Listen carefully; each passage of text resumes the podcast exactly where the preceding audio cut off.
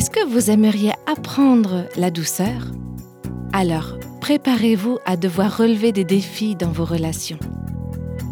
Dieu utilise les gens qui nous offensent, qui nous blessent, qui nous remettent en question, qui nous agacent et qui nous irritent. Et Dieu se sert de ces personnes, ou du moins il désire se servir d'elles, pour nous façonner, pour nous modeler et pour corriger ce qui a besoin de l'être en nous.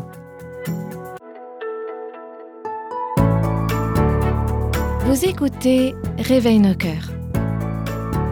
Dans cette série de podcasts, nous explorons la beauté de la douceur. Nous avons déjà vu à quoi ressemble une attitude de douceur envers Dieu, mais pour la plupart d'entre nous, la douceur devient plus difficile encore lorsque d'autres personnes sont impliquées. Mais tout d'abord, un petit avertissement, attention, un spoiler. On va souligner aujourd'hui à quel point c'est important de supporter avec patience les torts qui nous sont faits. Et c'est vraiment un point clé. Par contre, il est indispensable de savoir que si vous êtes engagé dans une relation abusive, la douceur ne veut surtout pas dire que vous devez accepter en silence que cet abus se poursuive. Il existe des moyens sains, bibliques et compatibles avec l'amour pour demander de l'aide de tierces personnes sans enfreindre ce commandement d'avoir un esprit doux et paisible. Si vous avez besoin de le faire, contactez quelqu'un dès aujourd'hui et mettez-vous en sécurité. Nous trouvons important de nous assurer que cette question soit bien claire pour vous. Alors maintenant, lançons-nous à la découverte de la beauté de la douceur.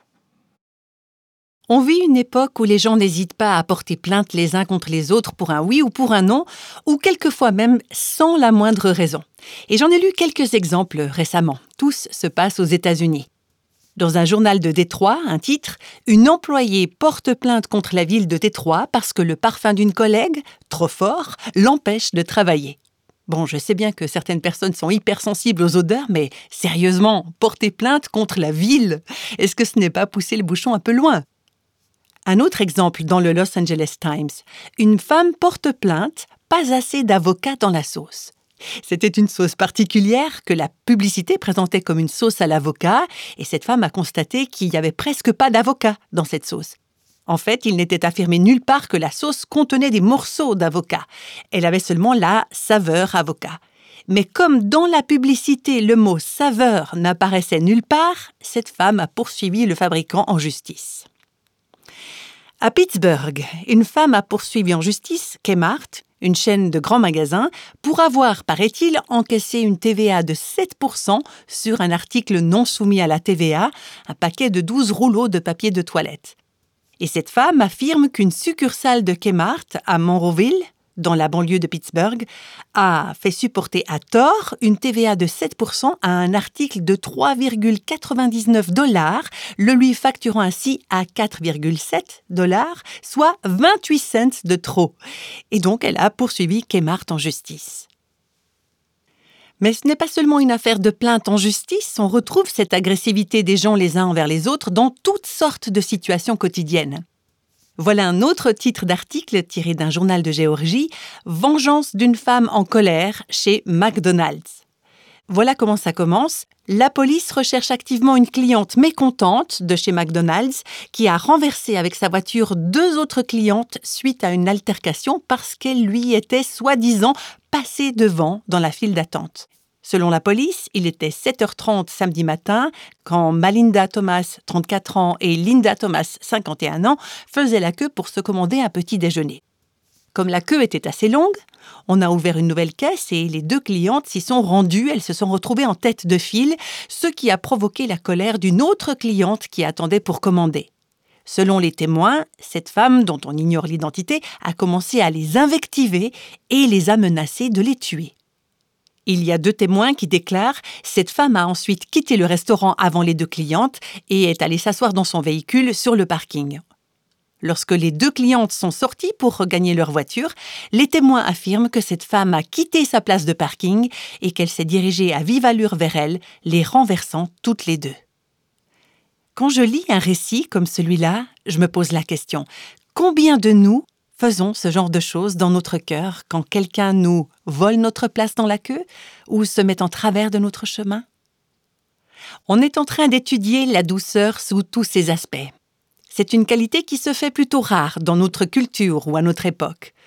On a déjà examiné ensemble le fait que la douceur affecte notre attitude envers Dieu, notre soumission à sa parole, on accueille sa parole avec douceur, et elle affecte notre attitude envers les circonstances que Dieu amène dans nos vies et sur lesquelles on n'a aucun contrôle. La douceur dit ⁇ J'accueille les circonstances auxquelles je suis confronté. Je ne m'irrite pas contre elles, je ne leur résiste pas et je ne me bats pas contre elles. Si c'est quelque chose qui ne peut pas être changé, je considère que Dieu l'a prévu pour un but précis et je l'accueille. Donc voilà la douceur selon Dieu. Maintenant, on va avancer un petit peu et parler de la manière dont la douceur affecte nos relations avec les autres. Il y a un commentaire biblique qui a retenu mon attention à ce sujet. La douceur se manifeste envers notre prochain qui nous maltraite, nous insulte, nous traite injustement, en ce que celui qui subit le mal endure avec patience et sans esprit de revanche les injustices qui lui sont imposées. Soyons bien clairs, vous ne pouvez pas vivre dans ce monde sans être victime d'injustice. C'est une des réalités de la vie, une réalité qu'il est nécessaire d'intégrer. Donc la question n'est pas est-ce que vous êtes quelquefois victime d'injustice? Est-ce que les gens vous marchent sur les pieds? Est-ce qu'on se conduit mal envers vous quelquefois? La question est plutôt comment est-ce que vous réagissez? Quelqu'un qui est enfant de Dieu a la capacité de réagir avec douceur. Parce que Christ vit en lui et qu'il est tenu de réagir avec un esprit de douceur.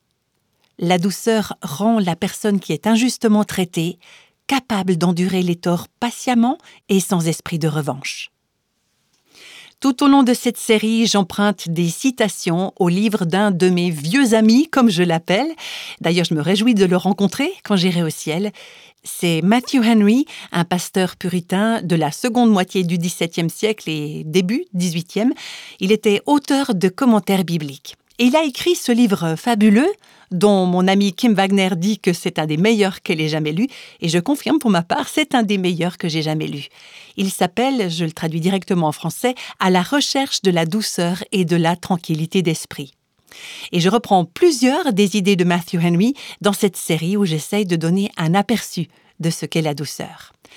Alors d'après lui, la douceur a rapport avec nos sentiments de colère, ou plus exactement, elle est en relation avec la manière dont on traite ces sentiments de colère. Voilà ce qu'il dit. La douceur n'éradique pas totalement la colère, car en certaines occasions, il est bibliquement justifié de se mettre en colère. Mais le rôle de la douceur est de diriger et contrôler notre colère, de manière que nous puissions être en colère et ne pas pécher, comme nous l'enseigne Éphésiens 4, verset 26, Si vous vous mettez en colère, ne péchez pas. Autrement dit, la douceur tient notre colère en bride, elle nous aide à nous mettre en colère de manière appropriée sans que cela nous conduise à pécher.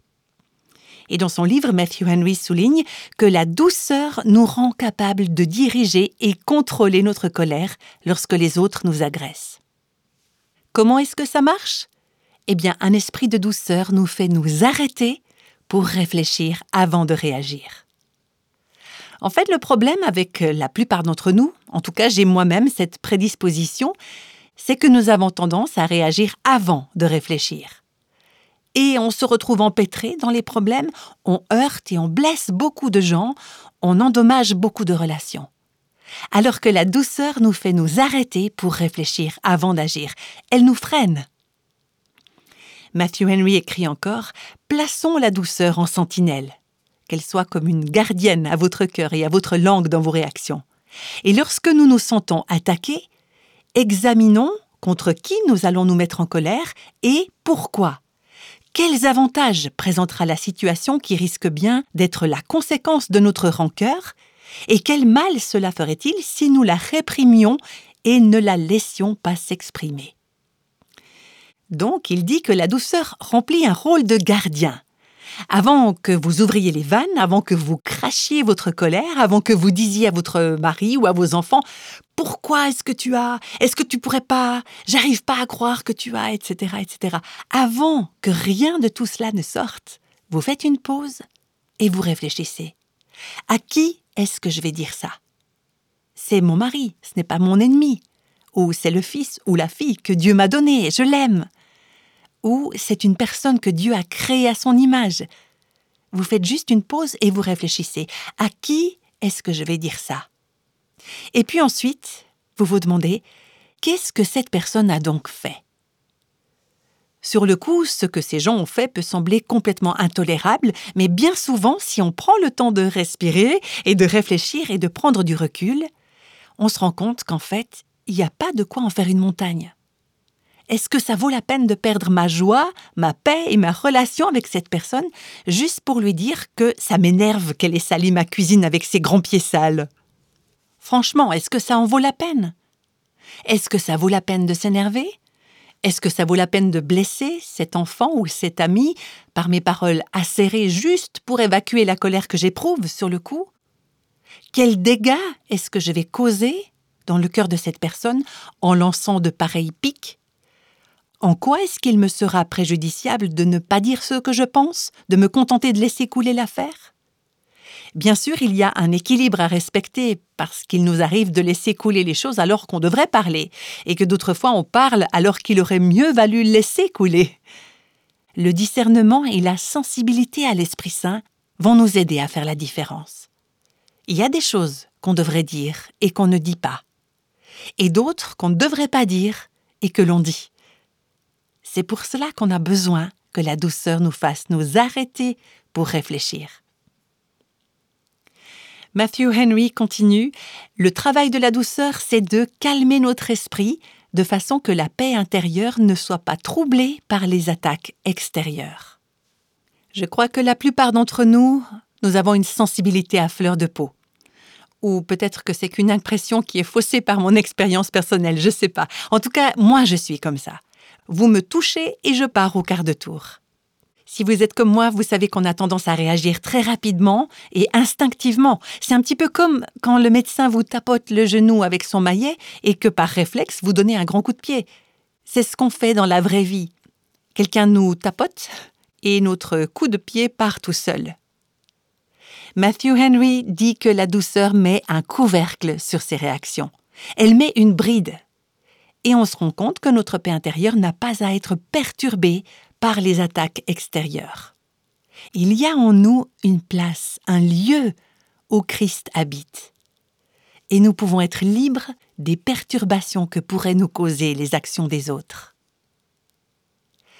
Matthew Henry continue Les mauvaises actions des autres peuvent vous causer du déplaisir, mais ne laissez pas ce déplaisir amener votre âme à se laisser gagner par l'agitation. La douceur est la grâce qui permet à un homme de conserver la maîtrise de soi. C'est la douceur qui vous permet de garder le contrôle de vous-même sous le contrôle du Saint-Esprit de Dieu. Quand quelqu'un vous dérange ou fait quelque chose qui vous contrarie, ça vous irrite, ça vous hérisse, et vous voilà en train de réagir. Vous dites la première chose qui vous vient à l'esprit, vous laissez déborder vos émotions. Bien sûr, avec euh, les invités ou les personnes qu'on ne connaît pas très bien, on prend un peu plus de gants. Ce sont nos proches qui profitent le plus de nos éclats. Avec eux, on lâche la bride. C'est vrai, c'est souvent avec les membres de notre foyer qu'on se laisse aller à raconter n'importe quoi. On déballe tout et finalement, c'est la manière d'agir des gens qui contrôle nos réactions, plutôt que notre réflexion avec l'aide du Saint-Esprit on se dit est-ce que cette personne a vraiment voulu dire ça? Probablement pas, mais même si c'était le cas. Je ne vais pas laisser ça me gâcher ma journée et me transformer en mégère. Je ne permettrai pas à cela de perturber ma paix. Donc la douceur nous amène à faire une pause pour réfléchir avant de réagir. Et puis ensuite, Matthew Henry souligne que la douceur mettra un frein à notre langue et tiendra notre bouche en bride tant que notre cœur sera échauffé. Quand notre cœur s'enflamme en nous, ça ne veut pas dire euh, avoir le cœur spirituellement enflammé, mais ça veut dire être en colère. Quand notre cœur bouillonne en nous, la douceur fonctionne comme une bride qui empêche notre langue et notre bouche de pécher, de tout déballer sur le champ. Il dit, même lorsque nous sommes appelés à reprendre quelqu'un sévèrement, et on est quelquefois appelé à le faire. On reviendra sur ce sujet dans la suite de cette série. Même quand nous sommes appelés à reprendre quelqu'un qui a mal agi, la douceur nous interdit toute violence et tout écart de langage, et tout ce qui ressemble à de la fureur ou des éclats de voix. Quelquefois, c'est nécessaire de parler sur le champ. Par exemple, quelquefois, on doit dire à notre enfant ce comportement est inadmissible, c'est incorrect.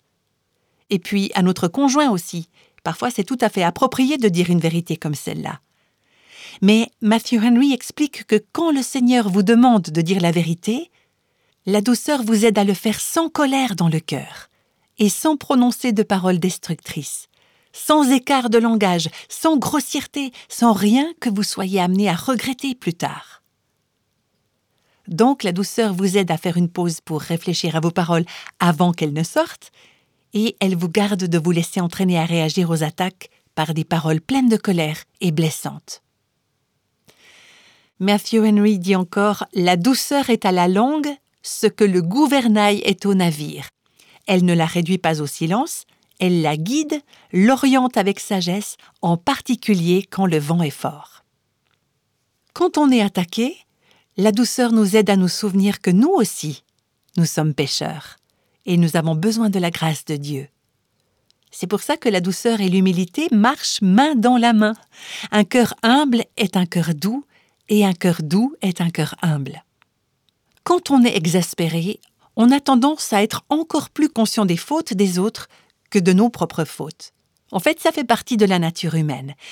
Est-ce que vous n'êtes pas plus conscient des défauts de votre conjoint, de vos enfants, de vos collègues, de vos parents, de votre responsable d'église, que vous ne l'êtes des vôtres?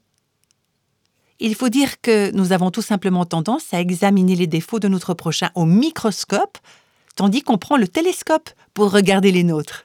Ou est-ce que je me trompe? La douceur nous aide à remarquer que nous aussi, nous sommes pécheurs, et que nous avons absolument besoin de la grâce de Dieu.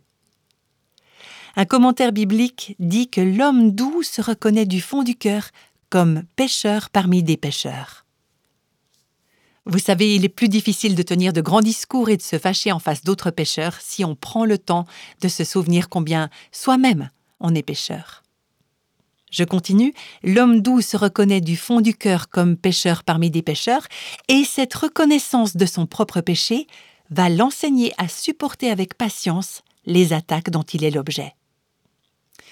Donc il est plus facile de répondre à notre interlocuteur avec compassion, douceur et bienveillance si on prend conscience qu'il n'est pas le seul pécheur en cause. Peut-être que je n'ai pas péché dans cette situation précise, mais je suis quelqu'un qui est pécheur et qui a cruellement besoin de la grâce de Dieu, de sa miséricorde et de son pardon chaque jour de ma vie. Et en effet, dans son livre, Matthew Henry nous met au défi de réfléchir à cela.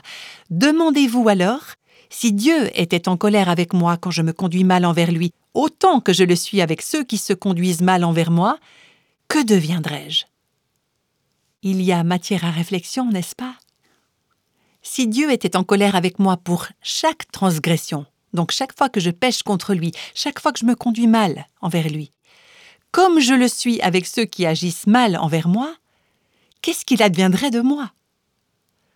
Nous avons besoin que les autres nous supportent. Alors pourquoi est-ce qu'on ne les supporterait pas, nous aussi? C'est la douceur d'esprit qui nous permet de discerner la main de Dieu dans l'agression dont nous sommes l'objet et de considérer nos agresseurs comme des instruments dans la main de Dieu. Vous voyez, nous éprouvons de la colère envers la personne qui nous agresse, mais nous ne nous rendons pas compte que cette personne est un outil par lequel Dieu nous modèle nous façonne et sanctifie notre vie. Donc si je me mets en colère, je me mets en réalité en colère contre celui qui tient l'outil, c'est-à-dire Dieu. C'est la douceur qui me permet d'aboutir à cette conclusion. Matthew Henry écrit encore Les reproches que nous font les hommes sont les réprimandes de Dieu, et quelle que soit la personne à laquelle je fais face, je dois voir et reconnaître qu'à travers elle, c'est mon Père qui me corrige. Dieu essaye de travailler dans ma vie et dans la vôtre. Et pour donner un exemple, vos enfants sont le papier de verre de Dieu. Et vous me direz peut-être, alors ça, c'est vraiment du papier de verre à gros grains qu'il utilise là. Est-ce que vous savez ce que ça veut dire? Ça veut dire que en vous, il y a des angles assez acérés, assez rugueux pour nécessiter ce papier gros grain. Dieu sait exactement ce dont ma vie et la vôtre ont besoin. Et Dieu utilise les gens qui nous offensent, qui nous blessent, qui nous remettent en question, qui nous agacent et qui nous irritent. Et Dieu se sert de ces personnes, ou du moins il désire se servir d'elles, pour nous façonner, pour nous modeler et pour corriger ce qui a besoin de l'être en nous. Dans un autre commentaire biblique, j'ai lu ceci Être doux envers les méchants, c'est reconnaître que Dieu permet les blessures qu'ils infligent, qu'il les utilise pour purifier ses élus et qu'il délivrera ses élus en son temps. Alors qu'est-ce que ça veut dire? Si vous êtes enfant de Dieu, vous pouvez être assuré que Dieu utilise même les personnes malfaisantes et qu'il leur permet d'infliger des blessures, dans le but de les utiliser pour purifier les croyants. Et au temps fixé par Dieu, il nous délivrera de ces afflictions. Ensuite, il faut se rappeler que les attaques peuvent être utilisées par Dieu pour notre bien. Dieu peut tourner les choses en notre faveur. Il peut les utiliser pour produire du bien dans notre vie. Pour citer Matthew Henry, il est très possible que par les torts qui nous sont faits, nous soyons éclairés ou ramenés à l'humilité ou transformés ou que nous soyons amenés plus près de Dieu ou détournés du monde. Ces torts peuvent nous fournir d'autant plus de sujets de repentance, de prière ou de louange. Ainsi, ce qui voulait être un affront ou une attaque sera pour nous l'occasion d'avancer un peu plus sur le chemin du ciel. Quelqu'un a projeté de nous attaquer. Il l'a fait volontairement. Cela peut vous paraître fou, mais si nous l'accueillons comme un don de la main de Dieu, Dieu peut l'utiliser pour nous faire progresser sur le chemin du ciel pour nous préparer pour le ciel, pour nous modeler et nous façonner à l'image de Christ. Alors comment est-ce que vous réagissez quand quelqu'un vous attaque? Comment est-ce que vous réagissez quand quelqu'un vous soupçonne ou vous critique injustement? Comment est-ce que vous réagissez quand quelqu'un insulte votre fils, votre fille ou votre conjoint et qu'il les soupçonne injustement, par exemple un instituteur ou un professeur ou un autre parent, et vous savez pertinemment que dans ce cas précis, votre fils ou votre fille n'est pas coupable. Peut-être que l'attaque est volontaire, ou qu'elle est involontaire, mais comment est-ce que vous réagissez? Est-ce que vous exprimez tout de suite votre colère, votre contrariété, votre frustration? Est-ce que vous commencez par vous défendre? Oui, mais votre fils, à vous, vous devriez plutôt vous inquiéter de ce qu'il a fait, lui, ce n'est pas un ange non plus.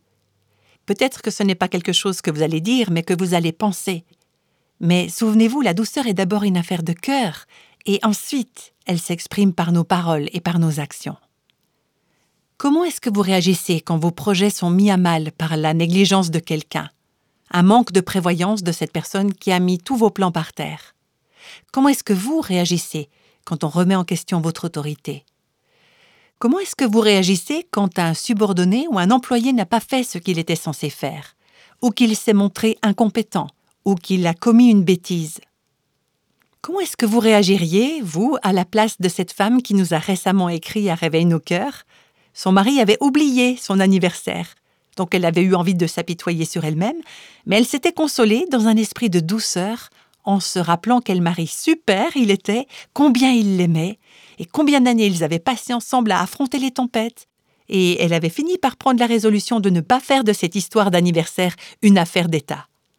Elle s'est dit Je ne vais pas laisser ça gâcher mon anniversaire. Comment est-ce que vous réagissez quand votre fille de 14 ans se souvient, au miracle, à 9 h du soir, qu'elle est censée apporter des brownies pour la vente à l'école le lendemain matin et que vous n'avez rien à la maison pour les faire et qu'il vous faut donc sortir pour chercher un magasin encore ouvert Comment est-ce que vous réagissez? Elle aurait pu y penser avant, elle aurait pu le prévoir. C'est bien possible que votre fille ait besoin d'apprendre comment prévoir et planifier. La question n'est même pas est-ce que le moment est bien choisi pour l'éduquer? Non, la question est dans quel état d'esprit vous le faites? Est-ce que c'est parce que vos projets pour cette soirée tombent à l'eau? Vous étiez prête à aller vous coucher Vous n'aviez pas la moindre intention de faire des brownies ce soir-là? L'après-midi, pourquoi pas Vous auriez eu tout le temps, mais ce soir, vous auriez été toute contente de le faire si... Bref, vous voyez le genre de réflexion. Je suis sûre de ne pas être la seule à réagir de cette façon. Comment est-ce que vous réagissez quand votre patron vous corrige pour une erreur que quelqu'un d'autre a faite? Est-ce que vous vous sentez obligé de mettre les choses au point? Obligé de vous justifier? Comment est-ce que vous réagissez quand quelqu'un d'autre est félicité pour une excellente idée qui, en fait, était la vôtre? Comment réagissez-vous quand quelqu'un fait une erreur qui vous coûte de l'argent? Il y a une de mes amies proches qui se débat actuellement avec un problème immobilier, une situation qui risque de leur coûter très cher à elle et son mari. Ils ont beaucoup investi et ils vont probablement perdre environ 150 000 dollars parce qu'un entrepreneur a fait une énorme erreur. Pour moi, ça a été vraiment une grande expérience d'observer la réaction de cette amie. Bien sûr, toute la famille a été profondément affectée par ce problème. Ça a été un gros coup et ils n'en sont pas encore sortis. Je ne sais pas comment tout ça va se terminer, mais j'ai pu observer leur esprit de douceur dans leur réaction. La maison est construite, mais ils ne peuvent pas emménager. On a passé un peu de temps avec eux dans cette maison et on a prié pour cette situation. Et j'ai entendu cet ami dire à ses enfants Nous devons être reconnaissants envers Dieu d'avoir une maison où nous pouvons vivre actuellement. Nous avons un toit sur nos têtes. Et si Dieu ne nous donne jamais cette maison, eh bien tant pis. Cette famille n'est pas en train de subir passivement cette situation. Mais à cette attaque, à cette injustice, elle réagit avec un esprit de douceur. Comment est-ce que vous réagissez quand quelqu'un vous fait une queue de poisson sur la route? Ah, les colères qu'on peut se faire au volant Ou encore à la caisse d'un grand magasin quand une personne qui a 36 articles dans son caddie vous grille la politesse On peut réagir sans rien dire, juste par notre regard, notre expression, on sait très bien manifester une réponse aigrie.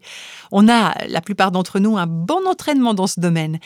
Mais et pour la douceur Comment est-ce que vous réagissez quand quelqu'un profite de vous ou alors vous roule sur le plan financier? Comment est-ce que vous réagissez quand vous n'obtenez pas l'augmentation que vous pensez mériter?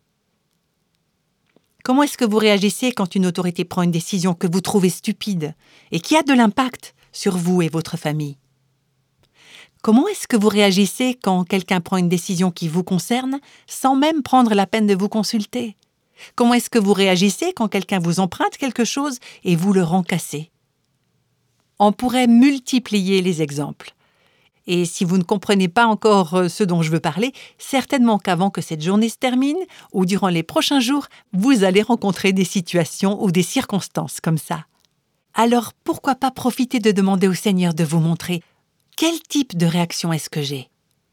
Est-ce que je réagis avec douceur ou alors avec colère?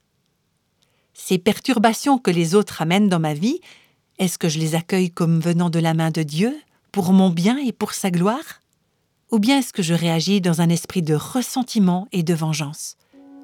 Est-ce que mon esprit est un esprit de douceur?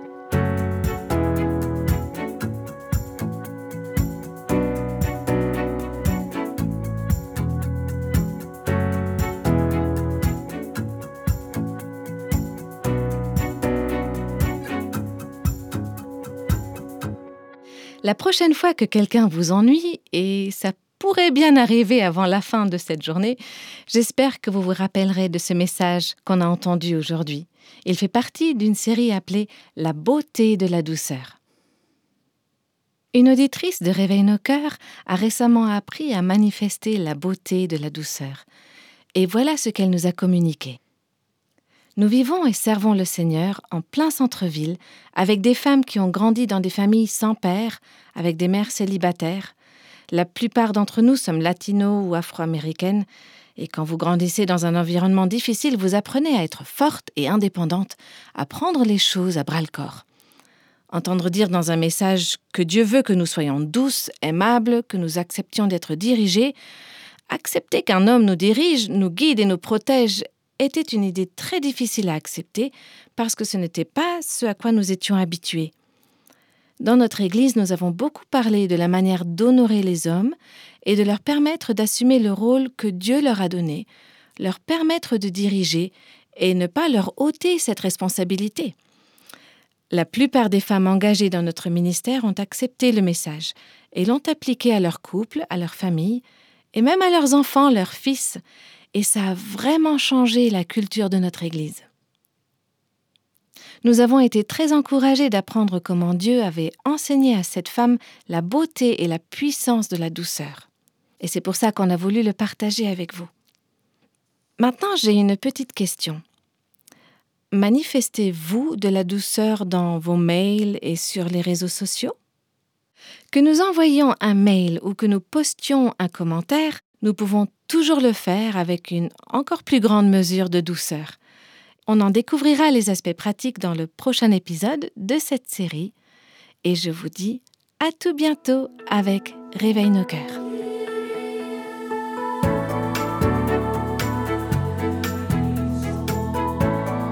Tous les extraits de la Bible sont tirés de la version second 21. Réveille nos cœurs est le ministère francophone de Revive Our Hearts avec Nancy DeMoss Volgemuth. Avec les voix de Christine Raymond et Jeannette Kosman.